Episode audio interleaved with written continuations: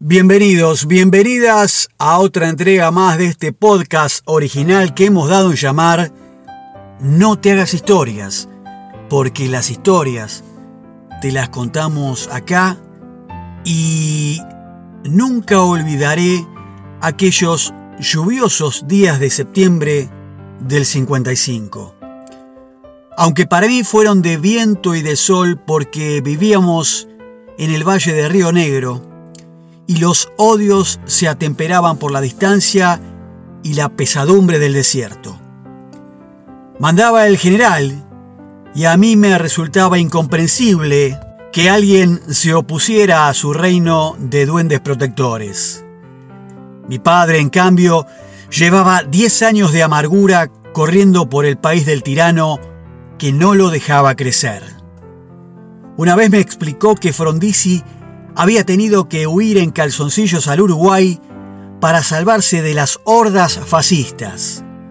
Y se quedó mirándome a ver qué opinaba yo, que tendría nueve o diez años. A mí me parecía cómico un tipo en calzoncillos alunares nadando por el río de la Plata, perseguido por comanches y bucaneros con el cuchillo entre los dientes. No nos entendíamos. No. Mi peronismo, que duró hasta los 13 o 14 años, era una cachetada a la angustia de mi viejo, un sueño irreverente de los tiempos de Vita Capitana.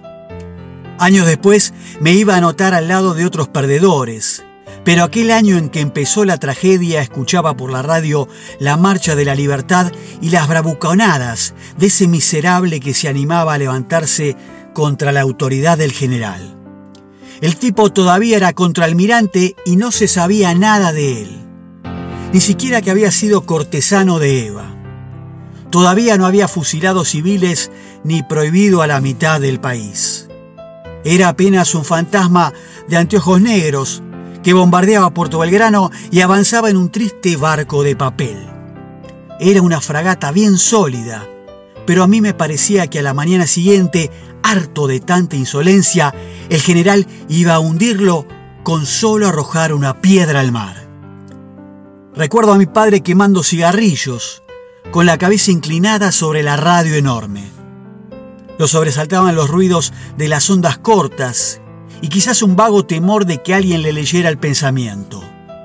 A ratos golpeaba la pared y murmulaba. Cae el hijo de puta. Esta vez sí que cae.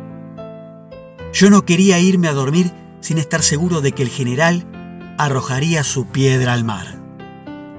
Tres meses atrás, la Marina había bombardeado la Plaza de Mayo a mediodía, cuando la gente salía a comer y el odio se nos metió entre las uñas, por los ojos y para siempre.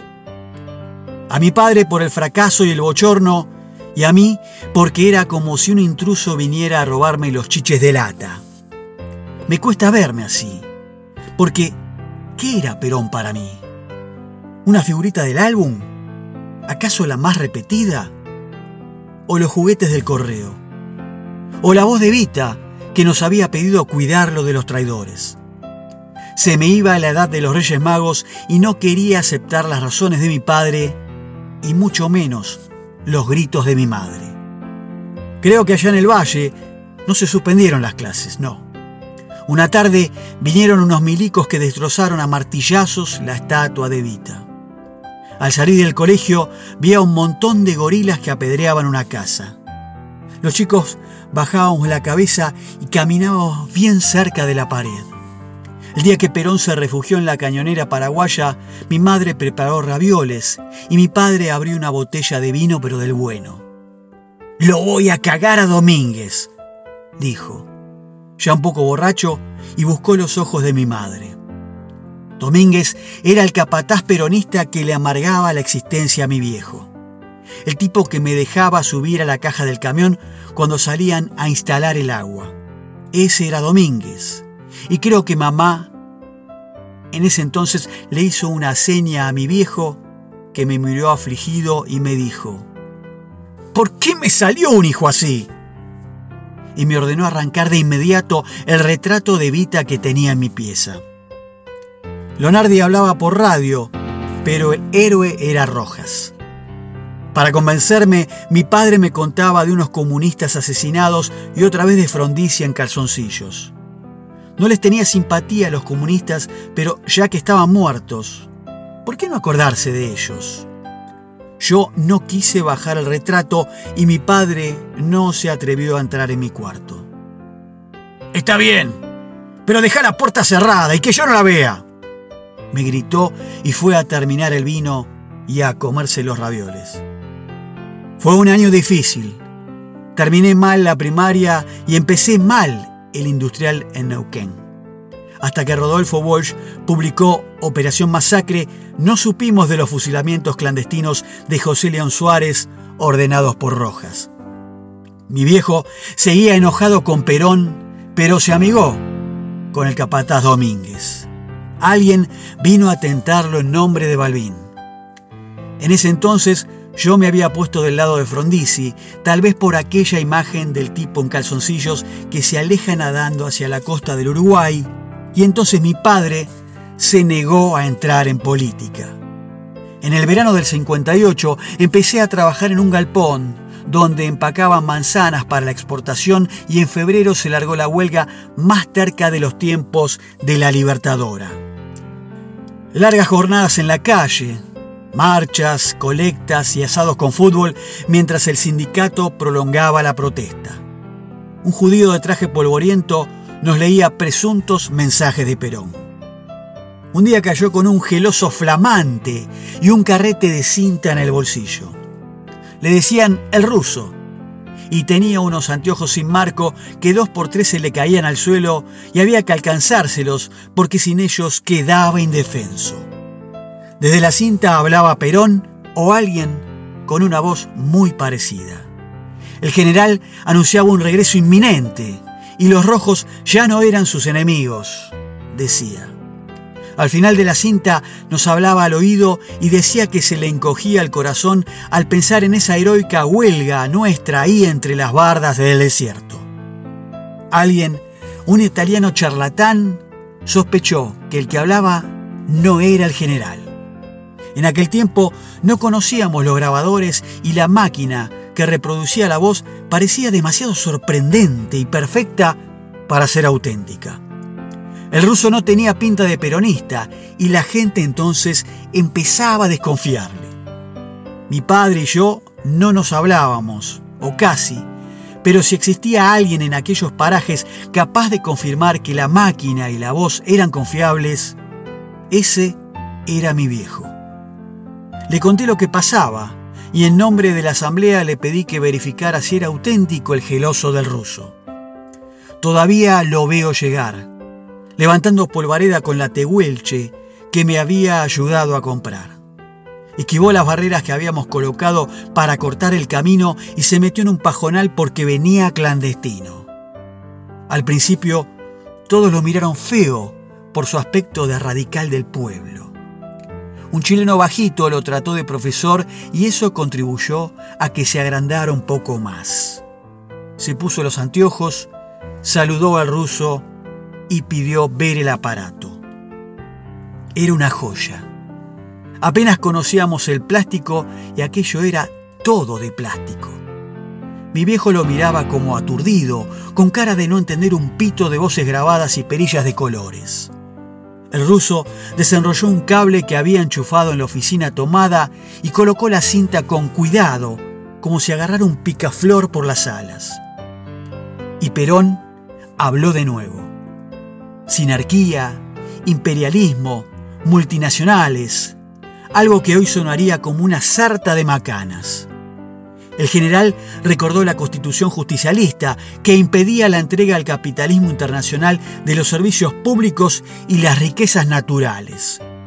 Todos miraban a mi padre que escuchaba en silencio. Ensimismado, sacó los carretes y tocó la banda marrón con la punta de la lengua. Después pidió un destornillador y desarmó el aparato. Yo sabía que estaba deslumbrado y que alguna vez en el taller del fondo intentaría construir uno pero mucho mejor. Pero esa tarde, mientras el ruso se sostenía los anteojos con un dedo, mi viejo levantó la vista hacia la asamblea y murmuró. es Perón. No tengan dudas. Rearmó el geloso pieza por pieza mientras escuchaba la ovación sonriente como si fuera para él. Yo le miraba la corbata raída y las uñas limpias. Aquel hombre podía reconocer la voz de Perón entre miles, con ruido de fondo y bajo fuego de morteros. Tanto lo había odiado o admirado quizás. Dos días después llegaron los cosacos y nos molieron a palos. Así era entonces la vida. El ruso perdió los lentes y el geloso. Mientras corría no paraba de cantar la internacional. A mí me hicieron un tajo en la cabeza y a los chilenos los metieron presos por agitadores. Al volver a casa, de madrugada, encontré a mi padre en su escritorio dibujando de memoria los circuitos de aquel grabador. Me hizo señas de que fuera al lavadero para no despertar a mi madre y puso agua a calentar. Allá en el patio, frente al taller en el que iba a reinventar el geloso, me ayudó a lavar la herida y me hizo un vendaje a la Bartola porque no sabía esas cosas. Y el viejo dijo, parece mentira. Antes, cada cosa estaba en su lugar. Y ahora, en cambio, me parece que son las cosas las que están en lugar nuestro. Y no me habló más del asunto del cuento titulado Gorilas, del inefable y enorme escritor argentino Osvaldo Soriano, publicado en aquellas míticas contratapas del diario Página 12 en los iniciáticos años 90.